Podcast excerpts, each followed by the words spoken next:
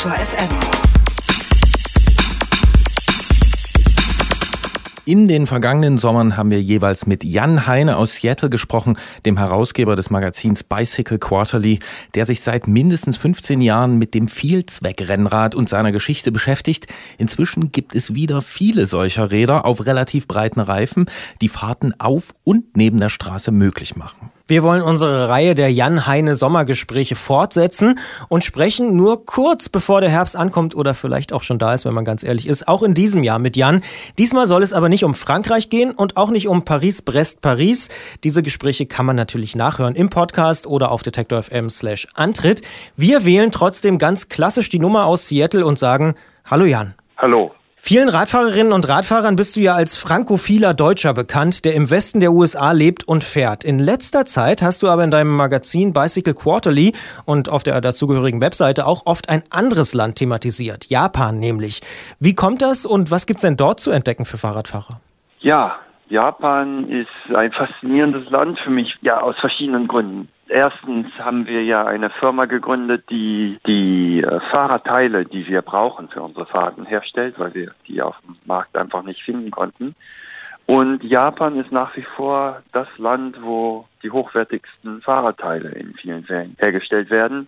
Den meisten Leuten ist Shimano natürlich bekannt, aber es gibt auch viele kleinere Firmen wie Nito und ähm, Panaracer machen sehr gute Reifen, Kaisei macht Stahlrohrer und so weiter, die alle in Japan ansässig sind, weil in Japan einfach eine unheimlich lange Tradition der Metallverarbeitung, der Herstellung ist. Die japanischen Messer, die Katakana-Schwerter, nein, die Katana-Schwerter, Entschuldigung, die Katana-Schwerter und andere Sachen sind ja auch ein Begriff, die es schon seit über 1000 Jahren gibt. Und um eben diese Zulieferer zu besuchen, habe ich Japan entdeckt und dabei eine faszinierende Fahrradkultur kennengelernt. Wie sieht die denn aus, die Fahrradkultur? Beschreib die doch mal für uns. Ja, die Japaner nach dem Zweiten Weltkrieg sind in der ganzen Welt rumgereist und haben sich angeguckt, wie man am besten Sachen herstellt. Sie haben sich Kameras in Deutschland angeguckt, sie haben sich Autos in Frankreich, in England, in Deutschland auch wieder angeguckt und die Fahrräder in England, in Italien und in Frankreich. Und sie haben, ja, manche Leute sagen, sie haben kopiert, aber die Japaner sehen das anders. Sie sagen, sie haben sich bei den Besten inspiriert und haben versucht, dann das Beste, was es schon gab, weiter zu verbessern. Und wenn man sich anguckt, wo sie heute angekommen sind, dann muss man ihnen eigentlich recht geben, weil ich meine, Shimano hat schon 1984 das Klickschaltsystem vorgestellt, was viele Leute vorher versucht hatten und was nie richtig geklappt hatte. Und sind damit eigentlich zum Marktführer geworden. Und heute kann keiner mehr sagen, dass die kopieren, sondern die bestimmen eigentlich, was läuft. Und ja, auf diesen Entdeckungsreisen in 40er und 50er Jahren haben die Japaner die europäischen Fahrräder entdeckt und auch die französischen Fahrräder und haben sich wieder dran gemacht, selbst Fahrräder herzustellen, die zum Besten der Welt gehören. Aber was noch viel faszinierender für mich ist, ist die japanische Landschaft. Die Berge in Japan, kleinen Straßen, die ähm, sind einfach unglaublich. Ich meine, Japan ist tektonisch so aktiv. Die Berge sind unheimlich steil, die Straßen sind schön, die Landschaft ist, ist unglaublich, die Vielfalt der Vegetation, der Baumarten, und dann die alten kleinen Dörfer und Städte mit den Tempeln und so. Es ist einfach eine unglaubliche Landschaft, die mit dem Fahrrad zu erfahren unheimlich Spaß macht. Ja, jetzt haben wir kurz über Industrie und über Landschaft gesprochen. Wie sieht es denn aus mit den Menschen? Also fahren in Japan viele Menschen Rad und wenn ja, wie tun sie das? Ja, also in Japan gibt es erstmal natürlich das Fahrradverkehrsmittel. Also in, in der Stadt kommt man mit dem Auto nicht weit und für kurze Strecken ist das Fahrrad einfach optimal. Und mit den neuen E-Bikes sind die kurzen Strecken etwas länger geworden und das Fahrrad ist einfach eines der Hauptverkehrsmittel. Darüber hinaus gibt es viele Leute, die wirklich zum Vergnügen oder zum ja, aus Hobbyfahrrad fahren. Und ähm, dann gibt es natürlich die Rennszene, das ist die bekannte K-Ring Bahn-Szene, wo jedes Wochenende auf vielen Bahnen wie beim Pferderennen die Leute wetten auf die Rennfahrer und äh, das ist noch eine ganz eigene Kultur. Ja, dann gibt es Fahrradsammler, die wie bei allem, die Japaner haben als erste entdeckt, was die besten Sachen sind und lange Zeit lang gingen die teuersten Campagnolo-Teile und die schönsten René-Ers-Fahrräder alle nach Japan. Das ist also, ja, es gibt eigentlich fast alles in Japan. Ein paar Firmen hast du ja auch. Bis auf, auf Schotterfahrräder. Ich würde vermuten, das ändert sich demnächst. Du hast ja ein paar Firmen aufgezählt. Auf Shimano kommt jeder, der so ein bisschen über Japan und Fahrrad nachdenkt und da muss ja nur an Radständer der Wahl gehen und dann sieht man da auch schon ganz viele Teile. Firmen wie Nitto, Honjo oder MKS oder Kaisei hast du genannt, die sind zwar bekannt, aber immer wenn ich da Bilder von sehe, da sind das so ein paar, sage ich mal, ältere Herren in ihren Blaumännern und dann frage ich mich, welche Rolle spielen die denn noch? Also sind es kleine Spezialisten oder haben die durchaus noch eine Breitenwirkung? Früher hatten die eine riesige Breitenwirkung, weil die haben für andere Hersteller hergestellt. Zum Beispiel fast alle Santor-Pedale wurden von MKS hergestellt. Früher hat ja Shimano in der Gruppe auch einen Vorbau beigelegt und eine Sattelstütze. Die kam immer von Nito. Und das waren mittelständige Firmen, die aber durchaus bedeutend waren. Aber dann, als in Japan der Yen plötzlich sich im Wert verdoppelt hat, sind diese ganzen Massenherstellungen nach Taiwan ausgewandert. Damit ist die taiwanesische Fahrradindustrie, die wir heute kennen, hochgekommen. Und die japanischen Firmen sind entweder untergegangen, wie zum Beispiel Santur ist eines der besten Beispiele, oder mussten sich umstellen auf eine hochwertige Fertigung, die mit den hohen Preisen halt klar kam, weil die Preise sich verdoppelt haben. Und das war eine schwierige Umstellung. Die Firmen sind geschrumpft teilweise und es ist eine ganz andere Denkweise eingetreten. Zum Beispiel bei Nito erzählten sie mir früher in den großen Jahren der 70er, 80er Jahre, wenn man da irgendeinen Teil haben wollte, was ein bisschen anders war als im Programm, also eine Sonderfertigung, war die Mindestbestellmenge 10.000 Stück. Heute ist die Mindestbestellmenge 100. Und das ist natürlich eine ganz andere Fertigung und so. Aber ich würde sagen, die Firmen sind nach wie vor bedeutend. Erstens durch die Qualität der Herstellung. Die können einfach Sachen machen, die andere nicht machen können. Und zweitens sind sie nach wie vor Zulieferer. Nito zum Beispiel macht alle Sattelstützen für die DI2 Shimano Elektronikschaltung, wo die Batterien die Sattelstütze integriert ist. Und sie haben jetzt vor kurzem auch den ersten Carbonlenker, der für die japanischen Bahnfahrer mit der NJS-Zulassung erlaubt ist, vorgestellt. Also die können alles machen. Ist das der Grund, warum du auch mit denen zusammenarbeitest, mit deiner Marke Compass Cycles? Weil du sagst, das sind Spezialisten, die jetzt auch gelernt haben, kleine Mengen zu produzieren? Genau.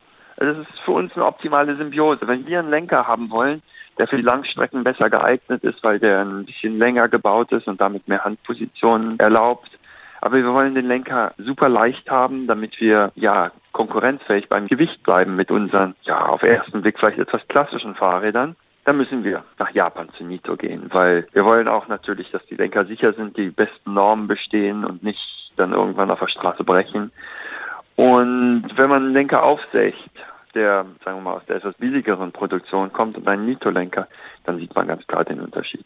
Das sagt Jan Heine, Herausgeber des Magazins Bicycle Quarterly und Eigentümer der Marke Compass Cycles. Er ist gern in Japan unterwegs, geschäftlich und zum Vergnügen auf dem Rad und hat mit uns darüber gesprochen. Wir reden im Podcast-Teil dieses Gesprächs noch weiter mit Jan, sagen aber schon an dieser Stelle vielen Dank und viele Grüße. Danke. Und damit sind wir auch schon im Podcast-Teil unseres Jan-Heine-Sommergesprächs im Jahr 2017 und sprechen gleich weiter mit Jan. Wie gehst du eigentlich mit diesem Spannungsfeld um, das da entstanden ist? Denn einerseits bist du ja Journalist und andererseits Hersteller. Und Kompass-Produkte, die kommen ja auch oft im Heft bei euch und auf dem Blog vor. Das ist eine gute Frage und die haben wir uns von Anfang an gestellt. Es gibt ja zwei Möglichkeiten in dieser Hinsicht. Entweder wir finden die Sachen gut, die wir herstellen, das heißt also, wir machen Reklame, oder wir stellen die Sachen her, die wir gut finden. Und ich glaube, das ist ein großer Unterschied. Bei uns ist es so, die ganzen Produkte sind nicht entstanden, weil wir jetzt, sagen wir mal, irgendwas haben, das wir verkaufen wollen, sondern die entstanden immer aus einer wirklichen Notwendigkeit. Die breiten Reifen sind entstanden, weil die Reifen, die wir kaufen konnten, die brachten uns einfach nicht zum schnellen Fahren. Die Tourenreifen, die es früher gab, auch heute noch, die sind einfach zu schwer, zu hart, die rollen nicht schnell genug. Und wir wollten Rennreifen haben, aber in Breiten von 35, 38, 42 Millimeter. Mittlerweile gehen wir bis 54 Millimeter. Und die gab es einfach nicht. Und dann haben wir mit Panaracer, einem der besten Reifenhersteller der Welt, diese Reifen entwickelt. Und ja, natürlich stellen wir den der Zeitung vor, weil unsere Fahrten, die wir machen, wo wir hier in Seattle losfahren, häufig die ganze Nacht durchfahren, auf geteerten Straßen, bis wir irgendwo in die Berge kommen, dann auf Schotterstraßen weiterfahren und auf dem Rückweg wieder auf Teerstraßen fahren, Da brauchen wir einfach einen Reifen, der eine Leistungsfähigkeit hat, die es anderswo nicht gibt. Aber wir sind nicht vom Produkt ausgegangen, sondern wir sind von dem, was wir benötigen, ausgegangen. Und ich glaube, das ist der große Unterschied. Andererseits machen wir aber kein Geheimnis daraus, dass wir diese Sachen verkaufen. Also unter jedem Artikel steht immer drunter, dass wir halt oder die Schwesterfirma von Bicycle Quarterly Compass Bicycles diese Sachen verkaufen. Und der Kunde kann sich am Ende selbst eine Meinung bilden. Wir geben dem Kunden die Fakten. Wir sagen nicht, dieser Reifen ist der coolste, sondern wir sagen, dieser Reifen, wir haben getestet, der läuft so und so schnell und so weiter. Und ich glaube, mittlerweile vertrauen uns die Leute auch, weil wir manchmal auch sagen, dass unsere Produkte nicht so gut sind und verbesserungswürdig sind. Bekommst du diese Frage häufiger gestellt, ob das sozusagen ein Problem ist oder ein Konflikt? Am Anfang ja, weil ich meine, natürlich, jeder fragt sich, was ist denn da los ungefähr.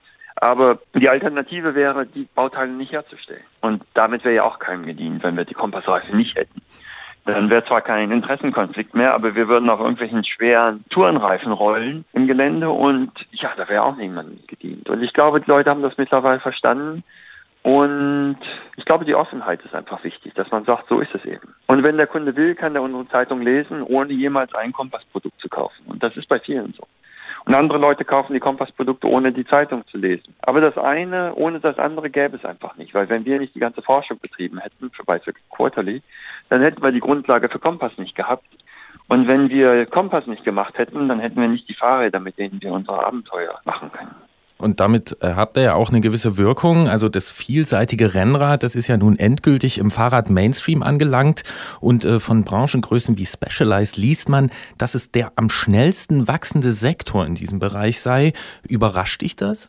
Überhaupt nicht, weil ich habe schon immer gedacht, wir müssen diese Fahrräder propagieren. Und ja, die sind einfach Fahrräder, die Sachen machen können, die man früher nicht für möglich gehalten hätte. Wenn mir vor zehn Jahren jemand gesagt hätte, du wirst dir ein Fahrrad kaufen wie mein Firefly, Titanrahmen, der wie ein Rennrad fährt, aber du kannst auch auf eine Reise gehen und, und ein Zelt mitnehmen und du kannst auf Schotterstraßen fahren und selbst auf geteerten Straßen, wenn du Pässe runterfährst in den Haarnadelkurven, hast du viel mehr Traktion und eine viel bessere Straßenlage als mit jedem Rennrad.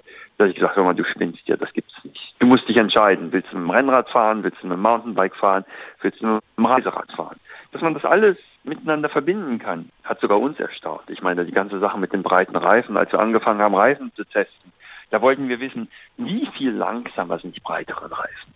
Und dann haben wir festgestellt, die sind überhaupt nicht langsamer. Und das hat uns unheimlich verwundert. Wir haben das immer wieder getestet, weil wir es nicht glauben konnten. Deshalb glaube ich, das vielseitige Rennrad oder das All-Road-Bike oder wie auch immer man es nennen will, zum Glück sind wir von dem Gravel-Bike ein bisschen abgekommen, weil das war doch ein bisschen zu eng als Kategorie das Fahrrad, mit dem ich hier von meiner Haustür losfahren kann in die Berge und ja, jede Straße erfahren kann, das ist einfach unheimlich befreiend. Viele dieser neuen Allroad oder sagen wir es doch noch einmal Gravel-Bikes oder wie man sie auch immer nennen mag, sehen ja auch ein bisschen anders aus als die schlanken Stahlräder, mit denen man dich jetzt assoziiert normalerweise. Könnte denn der Trend sich so weiterentwickeln, dass er sich wieder von euch als klassische Randonneure entfernt sogar am Ende?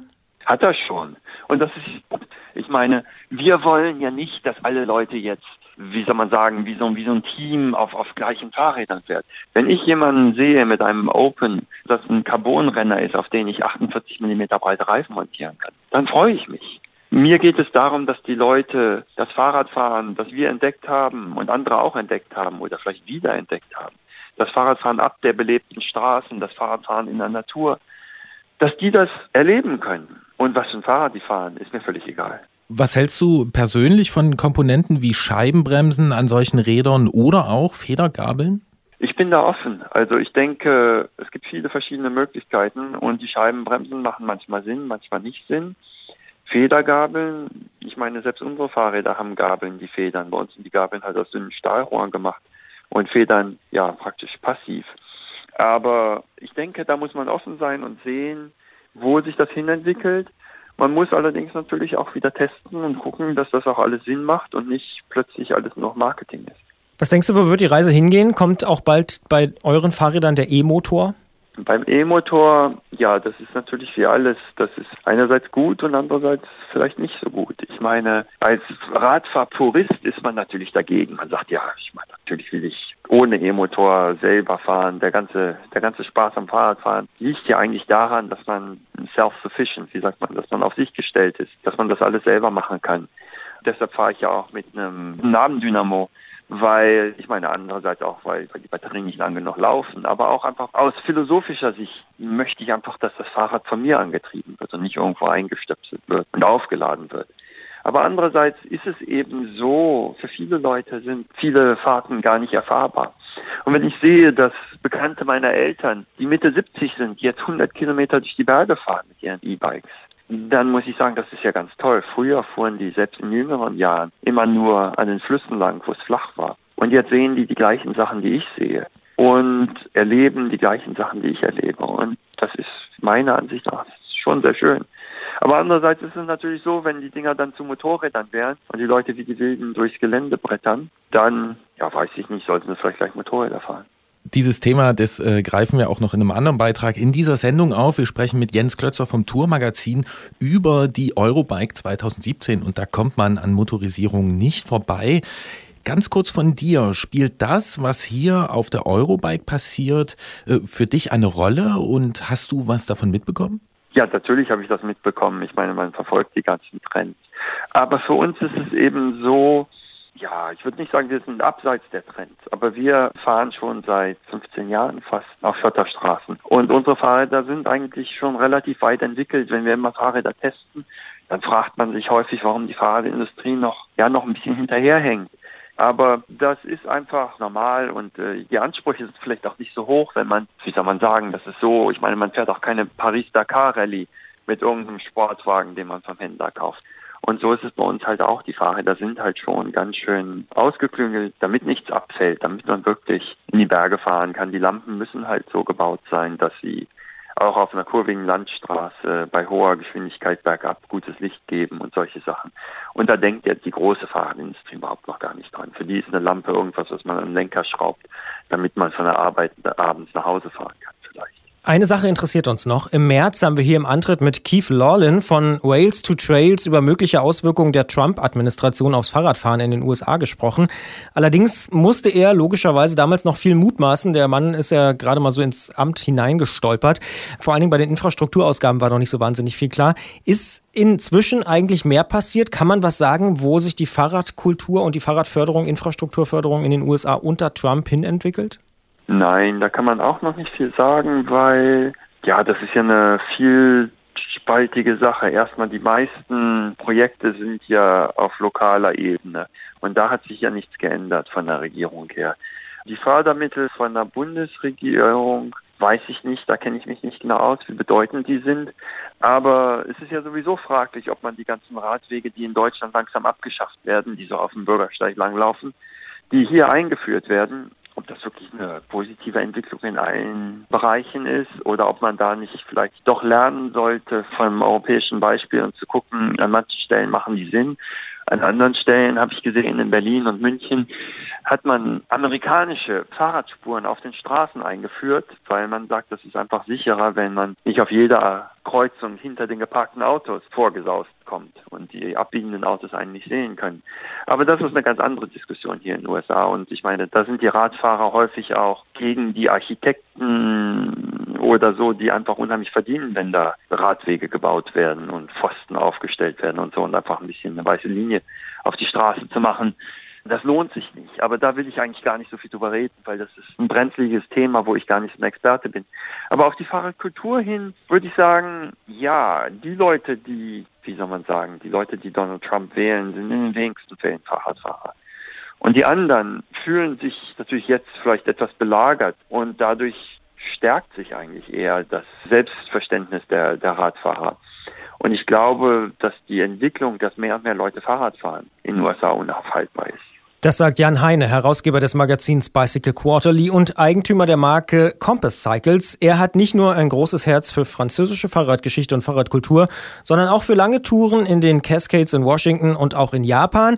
Darüber haben wir mit ihm gesprochen, auch über politische Fragen und sagen vielen Dank und bis nächstes Jahr im Sommer. Ja, vielen Dank. Bis bald.